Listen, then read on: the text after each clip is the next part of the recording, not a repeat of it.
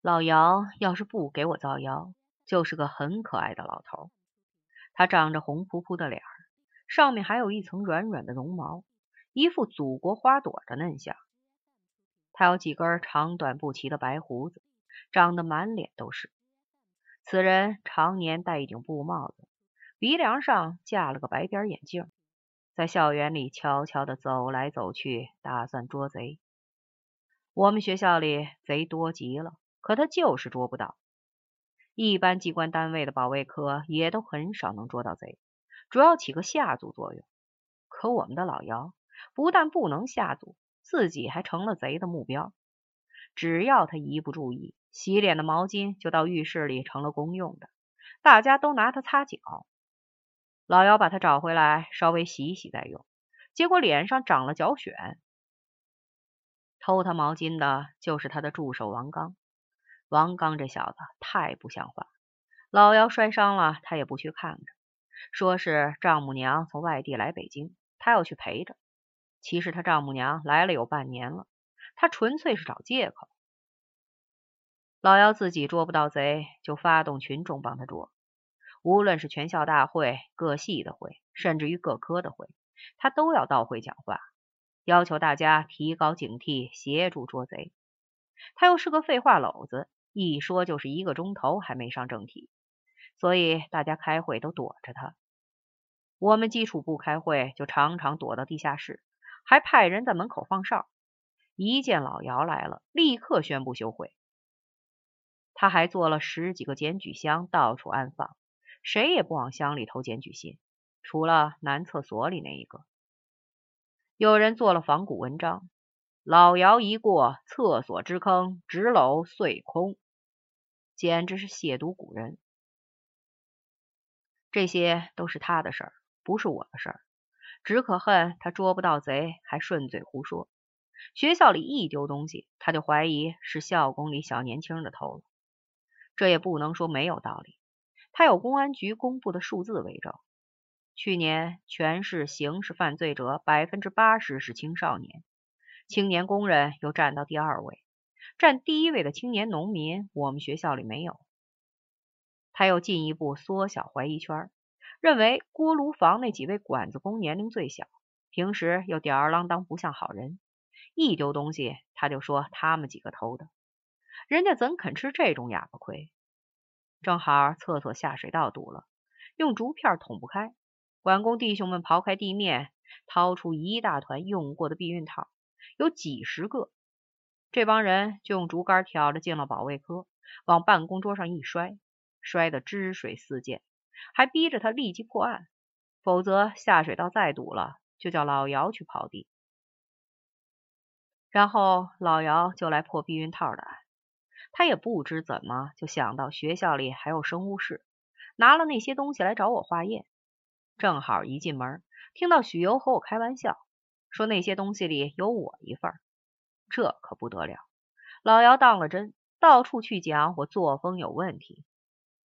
谣言这东西是泼水难收，到现在我还背着黑锅。平时我恨不得掐死他，现在他住医院，我去看护，你看我是不是吃错药了？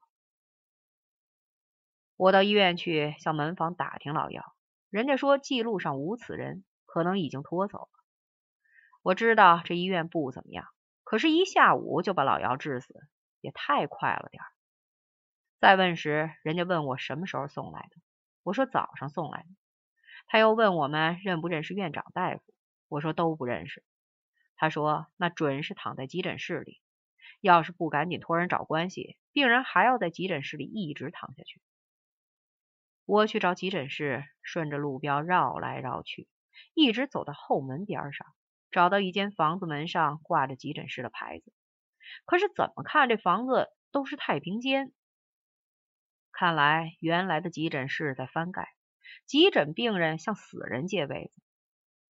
我在门前欲进又退，心里狂跳不止，和第一次与玲子搭话时的心境相仿。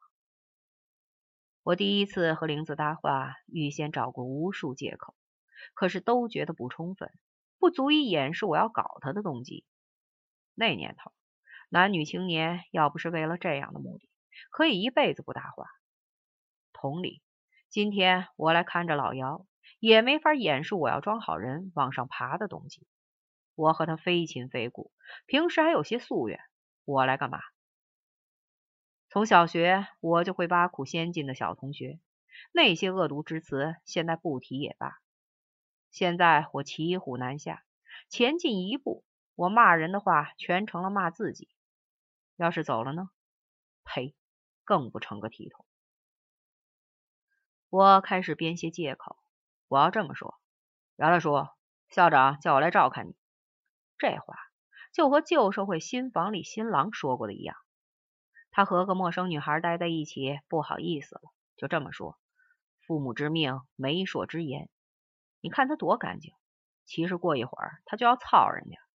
新郎官的话是自欺欺人，我的话也是自欺欺人。我身后又没有两个武装警察押送，要是不乐意，可以不来呀。我还可以说：“老姚，听说你病了，没人照看，我心里不安。”我们八十年代的青年照顾有病的老人是我的本分，这话很好。怎奈我不是这样的人，不合身份。还有一种说法比较合理，老姚，咱们是同事，我又年轻，该找我来。不过王刚怎么不来说这话？算了算了，不想这么多，我先进去，到时候想起什么说什么。一进急诊室，吓了我一跳。这是间有天窗的房子，天花板上一盏水银灯，灯光青紫，照的底下的人和诈尸的死人一般无二。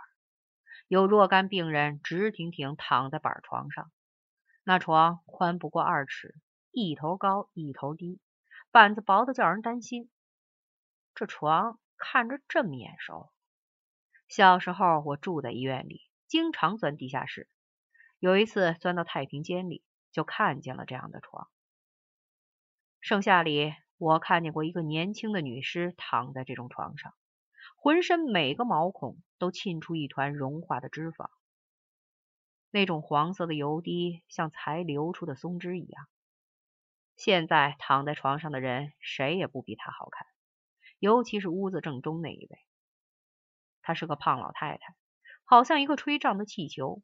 盘踞在两张床拼起的平台上，她浑身的皮肤肿得透亮，眼皮像两个下水袋，上身穿医院的条子褂，下面光着屁股，端坐在扁平便器上，前面露出花白的阴毛，就如一团油棉丝。老太太不停的哼哼，就如开了的水壶，已经胀得要爆炸了，身上还插着管子打吊针。叫人看着腿软。幸亏他身下老在哗哗的响，也不知是屙是尿，反正别人听了有安全感。其他病人环肥燕瘦各有态，看架势全是活不长的。这屋子里的味儿实在不好，可以说是闻一鼻子管饱一辈子。屎尿、烂肉、馊苹果、烂橘子汇到一块儿。我敢保你不爱闻，声音也就不必细讲。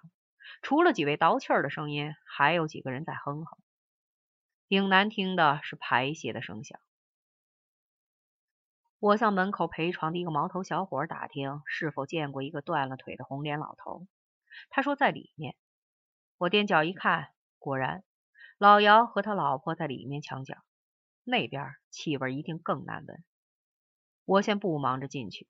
先和脸前这小伙子聊一会儿，我敬他一支烟，他一看烟是重九牌的，眼睛就亮了。你在哪儿买的？云南商店呗。您这是陪您的哪一位？姥姥呗。喉癌不行了，哥们儿，云南商店在哪儿啊？大石栏。去了一打听，谁都知道。哎呀，这地方这么糟糕，您还不如把他拉回去。家里有女的，害怕死人。这屋子差不多都是要死的，家里放不下，弄到医院又进不了病房，躺在这儿倒气儿。我们快了，空出地方来，你们可以往这边搬，空气好多了。那位姥姥忽然睁开眼，双手乱比划。这个老太太浑身成了红砖色，嘴里呼出癌的恶臭，还流出暗红色的液体。她像鲶鱼一样张口闭口，从口型上看，她在大呼要回家。那位毛头小伙低头和他说：“姥姥，您忍一忍，这儿有这玩意儿。”小伙子用手捏捏老太太鼻子上的氧气管，“您插上舒服一点啊。”老太太嘴乱动，意思是你们的话我全听见了。他要还能发声，一定要把这不孝的外孙大骂一顿。可惜他只能怒视，他还用充满仇恨的目光扫了我一眼，吓得我赶紧走开。看看这一屋子人，都是叫那些怕见死人的女人轰出家门的，真叫人发指。女人呀，女人是他妈的毒蛇。走到老姚面前，我正要搜索裤长编一句什么话，老姚的老婆倒把我的话头抢过去了。你就是学校派来陪床的吧？怎么不早来？老姚给你们学校守夜，摔断了腿，就这么对待他？老实告诉你，不成，赶紧把他送到病房里去。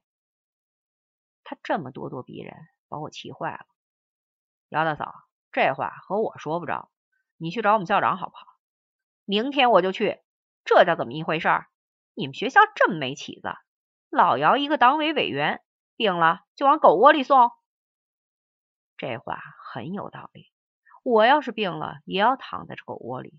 应该支持老姚老婆去找领导大打一架。我说你去闹吧，这年头撑死胆大的，饿死胆小的。你去闹了以后，学校兴许能把老姚送到北大医院去。他走了，老姚睁开一只眼看看我，又闭上了。他和我没话可讲。我拍拍他的腿说：“要尿叫我一声啊！”就闭目养神。过了一会儿，只觉得气味和声音太可怕。一睁眼，正看见几个人把个病人往外送，是个老的皮包骨的老头子，已经死掉了。我想到外边走走，老姚一把扯住我。气如游丝的说：“别走，我一个人躺着害怕。”真他妈的倒霉！我又坐下，忽然想起李斯的名言：“人之不孝，如鼠也。”这是他老人家当仓库保管员时的感慨。他是说，有两种耗子：粮库里的老鼠吃的大腹翩翩，关仓几年不开一次。耗子们过得好似在疗养，闲下来饮酒赋诗，好不快活。可是厕所里的老鼠吃的是屎，人上厕所就吓得哇哇叫，真是惨不忍睹。于是他就说：“人和他妈的耗子一样，混得好就是仓房鼠，混得不好就是厕所鼠。”这话讲的有勇气。基督徒说：“人是天主的儿女。”李斯说：“人和耗子是一个道理，比起来还是我们的祖先会写文章，能说明问题。”我一贯以得道高人自居，从来没在耗子的高度上考虑问题。可是面对这个急诊室，真得想一想了。说这里是茅坑，一点也不过分。要是我到了垂危时，也挺在这么一个木板床上，听胖老太太哗哗响，这是什么滋味？就算我是诗人，可以把它想象成屋檐滴水，有这么一支吉他曲，美不胜收。可是隔一会儿，就有山洪爆发之声，恶臭随之弥漫，想象力怕也无法将之美化。那时候没喘一口气，就如吞个大铁球，头晕的好似乘船遇上了八级风。还要听这种声音，闻这种气味，我这最后一口气怕也咽不下去。我的二妞子，她已经白发苍苍，伏在我身上，泪如泉涌。看我这惨相，恨不得一刀捅死我，又下不了手。这种情景我不喜欢，还是换上一种。再过五十年，王二成了某部的总工程师，再兼七八个学会的顾问。那时候挺在床上，准是在首都医院的高干病房里。我像僵尸一样。口不能言，连指尖也不能动。沙发床周围是一种暗淡的绿光，枕头微微倾斜。我看见玻璃瓶后的仪器，我的心在示波器上跳动。一个女护士走进来，她化了妆，面容姣好，是那种肉多的女人，乳房像大山，手臂肉滚滚。她解开我的睡衣，把她从我身上拽出去。哎呀，王二，你怎么成了这个样子？胸膛上的皮皱巴巴，肚皮深陷下去，腿呀腿就如深山中的枯木，阴毛蓬蓬，没几根黑的。那画像根软软的面条。我不明白，一米九十的身高，老了怎么缩得这么短？女护士用一根手指把我掀翻过身来，在我背上按摩。这可是女人的手。王二老的八十五也是个男人。可是就是反应不起来，他又把我翻起来，按摩我的胸前、手臂，心狂跳起来。可是身体其他部分木然不动，只有尿道发热，一滴液体流出来。他按摩完毕，忽然发现我身体的异常，咦了一声：“嘿嘿，谁让你拨弄我？我王二还没死。”那女人拿出一个棉球，把我龟头擦干净。然后把它轻巧的弹入废纸篓。王二，你完了，脸也臊不红，实在是太老了。他给我穿上衣服就出去了。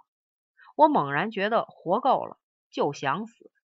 示波器上的心脏不跳了，警报声响成一片。白衣战士们冲进来，在我手上、腿上、胸上打针，扣上氧气面具。没用了，仪器上红灯亮了。一个时钟记下时间，几名穿毛料中山装的人进来，脱帽肃立。十二点五十七分二十七秒，伟大的科学家、社会活动家、中国科学界的巨星王二陨落了。然后干部们退出，护士们一齐动起手来，脱下睡衣把我掀翻过去，掰开屁股往直肠里塞入大团棉花，这感觉可真逗。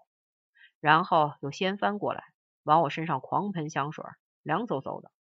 反正他们不怕我着凉。一个漂亮小护士把我纳化理顺，箍上一条弹力护身。另有几个人在我肚皮上垫上泡沫塑料，然后把上身架起来，穿衬衣，腿上套上西装裤，上身穿上上衣，打上领带。嘿，这领带怎么打的？拴牛吗？你给你丈夫打领带也这样？任凭我大声疾呼，他浑然无觉。